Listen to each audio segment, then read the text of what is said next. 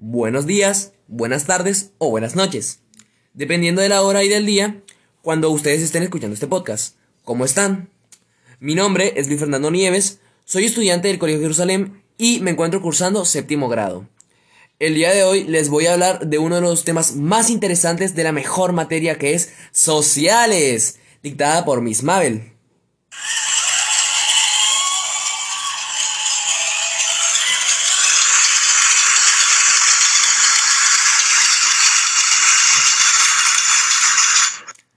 Pero antes de comenzar, leeremos un versículo de la Biblia que se encuentra en el libro de los Salmos, y este es el Salmo 119.9. Utilicé la versión Nueva Traducción Viviente, el cual dice así. ¿Cómo puede un joven mantenerse puro? Obedeciendo la palabra de Dios. Este versículo nos permite reflexionar acerca de la obediencia a Dios, ya que cuando decidimos obedecer sus principios, su Espíritu Santo nos ayuda a tomar decisiones sabias y tener una vida en constante santificación y comunión con Él.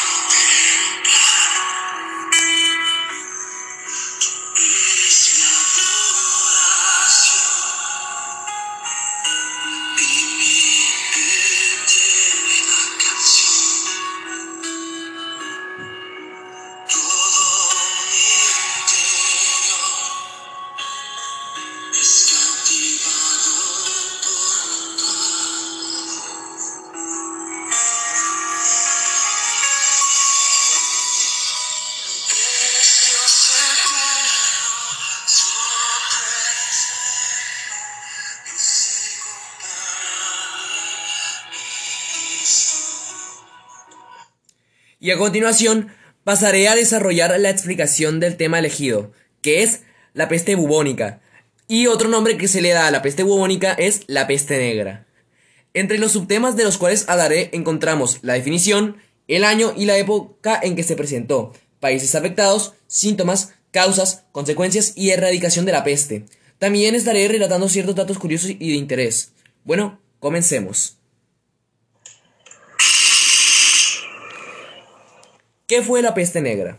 La peste negra, también conocida como la peste bubónica, ha sido una de las pandemias más devastadoras en la historia de la humanidad. Una enfermedad terrible y desconocida que se propagó por Europa y en muchos años sembró la muerte y la destrucción por todo el continente. ¿En qué año se presentó la peste negra? Eh, apareció en el año 1347 y terminó en el 1353 o sea, en el siglo XIV. ¿Cuáles países eh, fueron afectados por la peste negra? La pandemia irrumpió en el continente asiático y europeo, en primer lugar en Asia, para después llegar a Europa a través de las rutas comerciales, introducida por marinos. La epidemia dio comienzo en Messina, o sea, una ciudad de Italia, mientras que algunas áreas quedaron despobladas, otras estuvieron libres de la enfermedad o solo fueron ligeramente afectadas. En Florencia, eh, solamente un quinto de, de sus pobladores sobrevivieron. En el territorio actual de Alemania se estima que uno de cada diez habitantes perdió la vida a causa de la peste negra. Hamburgo, Colonia y Bremen fueron de las ciudades en donde una mayor proporción de la población murió. En cambio, el número de muertes en el este de Alemania fue mucho menor. ¿Qué síntomas tiene esta enfermedad? Eh, varios cronistas de la época indican la brusquedad con la que aparecían los síntomas. Una persona podía estar sana por la mañana y tener fiebre alta por la tarde para morir al llegar la noche. Según la literatura médica y de otras índole, los afectados padecían todos o varios de los siguientes síntomas.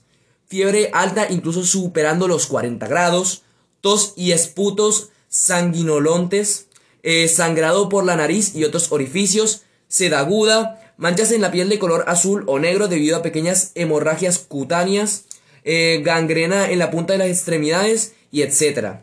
Eh, por estos síntomas recibió el nombre de la peste negra, obviamente. Peste significa olor pestilente y negra bubones negros que aparecían en la piel. ¿Sabías que los bubones son inflamaciones de un nódulo linfático? Se producen en infecciones como la peste bubónica, la gonorrea, la tuberculosis, el chancro o la sífilis. Su aspecto es similar a una enorme ampolla y suele aparecer en las axilas, las ingles o el cuello. ¿Cuáles fueron las principales causas de la peste bubónica? Sobre el origen de las enfermedades contagiosas circulaban en la Edad Media explicaciones muy diversas. Algunas heredades de la, medicina clásica griega atribuían el mal a los miasmas, es decir, a la corrupción del aire provocada por la emanación de materia orgánica en descomposición, la cual se transmitía al cuerpo humano a través de la respiración o por, o por contacto a la piel. Hubo quienes imaginaron que la peste podía tener un origen astrológico, ya fuese la conjunción de determinados planetas, los eclipses, o bien el paso de cometas, o bien geológico, eh, como producto de erupciones volcánicas y movimientos sísmicos que liberan gases y efluvios tóxicos. Todos estos hechos se consideraban fenómenos sobrenaturales achacables a la cólera divina por los pecados de la humanidad.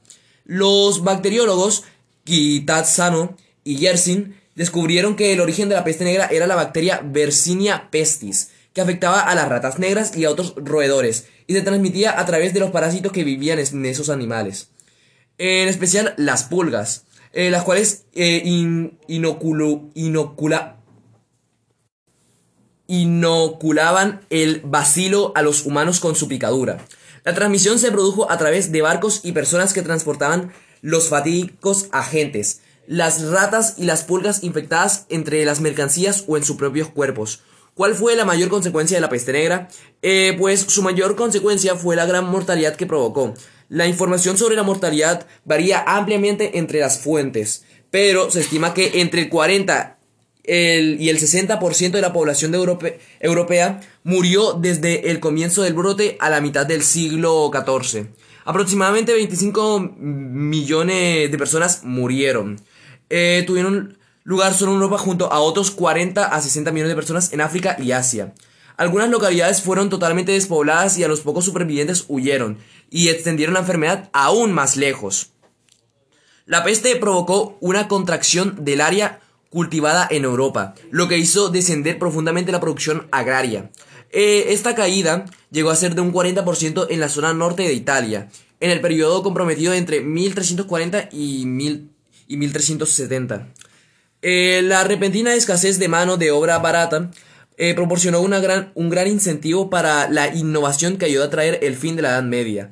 Algunos argumentan que dio pie al Renacimiento, a pesar de que el Renacimiento ocurriera en algunas zonas, tales como Italia, antes que en otras. A causa de la despoblación, sin embargo, los europeos supervivientes llegaron a ser los mayores consumidores de carne para una civilización anterior consumidora de la agricultura industrial. La peste negra acabó con un tercio de la población de, Europa y se repitió en sucesivas oleadas hasta 1490, llegando finalmente a matar a unos 200 millones de personas. Ninguno de los brotes posteriores alcanzó la gravedad de la epidemia de 1348. Eh, como aporte final hablaremos acerca de la erradicación de la peste negra. Eh, la primera vacuna contra la peste bubónica eh, las desarrolló Robert Koch a finales del siglo XIX y luego se han ido mejorando con vacunas cada vez más eficaces en mayo de 2011. La Organización Mundial de Sanidad Animal confirmó la erradicación de la peste bubónica después de más de 20 años de luchar para acabar con ella. Eh, es la segunda enfermedad después de la viruela en ser erradicada. El director general de la organización calificó de hecho histórico la erradicación. Qué interesante, ¿verdad? Eh, escogí este tema porque me parece interesante como un virus tan microscópico causó tanta mortalidad en varios continentes del mundo, como está pasando ahora con el COVID-19. Eh, estudiar pestes y enfermedades me recuerda la importancia de la medicina en el mundo el cómo todos juntos podemos erradicar estas enfermedades, recordando siempre que Dios es soberano y tiene el control de todo. Él ha ayudado a la humanidad a lo largo de los años, dando el conocimiento y las pautas para erradicar el virus, para tratar enfermedades, para salvar vidas y para preservar la humanidad.